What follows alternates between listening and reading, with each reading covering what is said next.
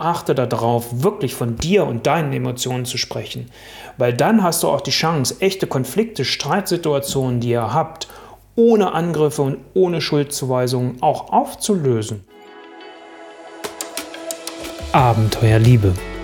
Der Podcast für alle Paare, die aktiv eine erfüllende und glückliche Beziehung leben wollen. Hier ist Olaf Schwantes und ich begleite euch auf eurer Reise durch die Welt der Liebe.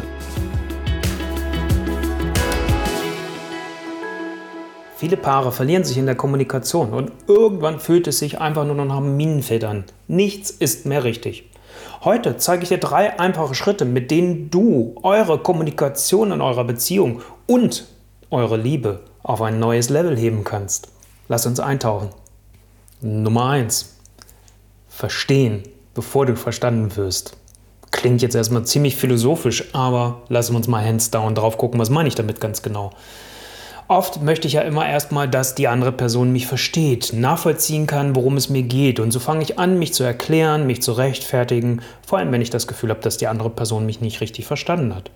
Doch das, was ich mir von der anderen Person, meinem Partner, meiner Partnerin wünsche, tust du das eigentlich selbst für die Beziehung? Deswegen ist für mich der allererst wichtigste Schritt, sei du doch bitte schon mal die Person, die du dir wünschst, dass dein Partner, deine Partnerin das ist. Sei Vorbild auch ein Stück weit. Also versuche dich in deinen Partner, deine Partnerin einzufühlen, auch mal die Perspektive von ihm oder ihr zu verstehen. Also so richtig, wie wir das so schön in der Fachsprache nennen, Perspektivwechsel zu machen. Zu sagen, okay, wenn ihr euch unterhaltet und du bist hier in deiner Position, wechsel mal bewusst den Platz, den ihr oft immer habt und guck mal aus der Perspektive deines Partners, deiner Partnerin. Vielleicht denkst du jetzt, sag mal, Olaf, Platzwechseln, bist du bescheuert? Was soll das bringen? Probier es aus. Und guck, ich erlebe es immer wieder, dass das Wirkung hat. So komisch, wie das im ersten Schritt klingen mag. Das ist das eine. Das zweite, was für mich hier reingehört, ist, versuche mal dein Feedback, was du deinem Partner, deiner Partnerin geben möchtest, konstruktiv zu formulieren und nicht destruktiv. Nicht Du-Botschaften, du machst das, du machst dieses, du machst das nicht, du machst das falsch, das ist nicht okay, ich äh, fühle mich von dir verletzt, sondern versuche von dir selbst zu sprechen und formuliere, hey, wenn ich das so höre, wenn deine Aussage so kommt, das trifft mich, das verletzt mich, ich fühle mich dann wirklich abgewertet. Das hat eine ganz andere Qualität, weil du sprichst auf einmal von dir selbst.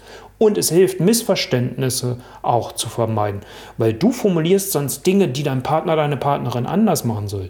Sprich von dir, sprich von dem, was bei dir los ist und es hebt automatisch die Qualität eures Gespräches auf ein ganz anderes Niveau.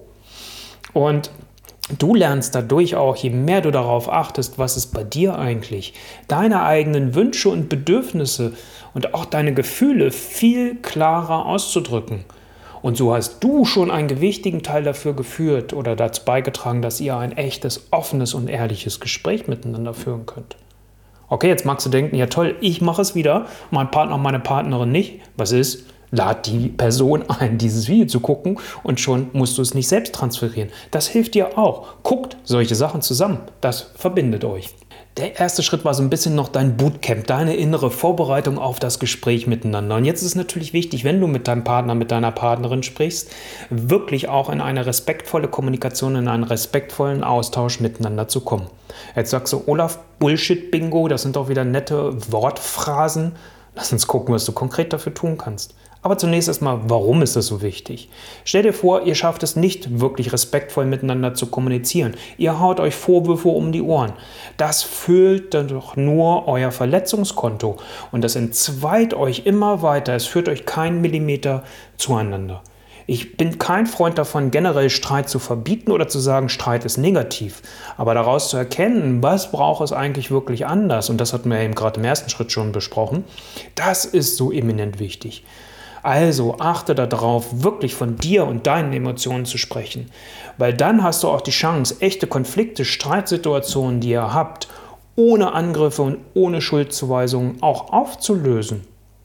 Weil es ist einfach zu sagen, du hast, du musst, du musst das erstmal machen. Das habe ich so oft immer wieder von den Paaren gehört. Und genau das verändere ich auch in der Zusammenarbeit, um halt wirklich einen Boden zu erreichen, wo man sich auch erwischt und auch erreicht. Und das, was oft ein Wunsch ist, echten Austausch auf Augenhöhe auch damit zu erreichen. Darum geht es doch am Ende, damit ihr euch wirklich auch wieder im Herzen berührt. Und deswegen guckt dort bei diesem respektvollen Kommunikation, wie soll mit dir selbst umgegangen werden und zelebriere das auch entsprechend, dass du es tust. Schritt Nummer drei: Aktives Zuhören. Was heißt das wirklich konkret? Also zuallererst gib die ganze Aufmerksamkeit, die du hast, in dem Augenblick, wenn du mit deinem Partner, mit deiner Partnerin zusammen bist und wenn ihr euch unterhaltet. Fokussiere dich auf das Gesagte. Schaltet Ablenkungen wie von den Smartphones, Smartwatches und was wir auch immer sonst so um uns herum haben, aus.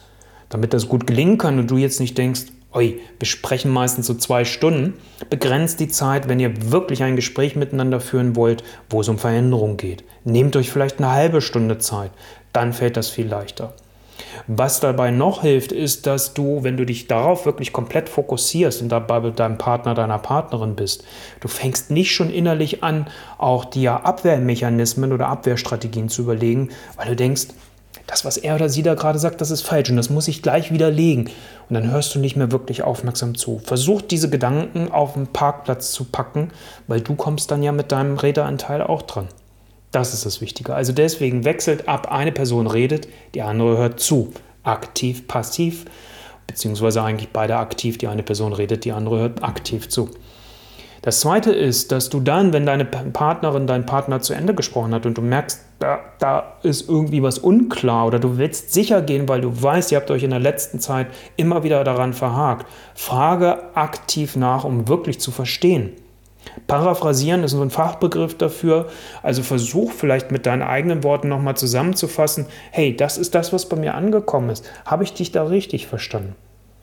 Und das gibt auch eine Wertschätzung für deinen Partner, für deine Partnerin, weil er oder sie dann das Gefühl hat, aha, okay, er oder sie hat mich wirklich auch verstanden. Nutze es dosiert, mach nicht jeden Satz mit so einer Wiederholung, weil dann kommt man sich irgendwann verarscht vor. Dann kippt das genau in das Gegenteil. Es ist so wichtig, weil dieses aktive Zuhören letztendlich das Vertrauen zwischen euch beiden auf der einen Seite stärkt, aber auch die Verbundenheit. Und nochmal, es hat ganz viel auch mit Wertschätzung zu tun, weil ich gebe der anderen Person den Raum und höre dann wirklich zu. Viel Spaß. Cool, jetzt haben wir drei Punkte, drei Schritte. Jetzt magst du vielleicht denken, ui, das ist eine ganze Menge. Wie soll ich das bloß hinkriegen, mit meinem Partner, Partnerin gemeinsam das umzusetzen? Und deswegen sage ich immer, damit ihr wirklich diese Bedeutung von offener und ehrlicher Kommunikation, die euch richtig tief wieder verbindet und eure Beziehung auf die nächste Stufe bringt, lernen könnt, etablieren könnt, pickt euch einen Punkt raus. Also vielleicht ist es dieses aktive Zuhören, was wir als letztes hatten. Vielleicht ist es der respektvolle Umgang miteinander. Und vielleicht ist es auch, dass ich erstmal lerne, der anderen Person wirklich zuzuhören und versuchen sie zu verstehen anstatt selbst zu erwarten, dass ich verstanden werde. Welcher dieser drei Punkte ist der, auf den ihr euch beide als Paar konzentrieren wollt? Sprecht das ab, setzt das um, probiert aus, experimentiert. Nobody's perfect. Geht mir mit meiner Beziehung, mit meiner Partnerin genauso. Wir verhaken uns auch ab und an und dann konzentriere ich mich wieder darauf und wir sprechen beide gemeinsam ab. Hey, worauf konzentrieren wir uns jetzt?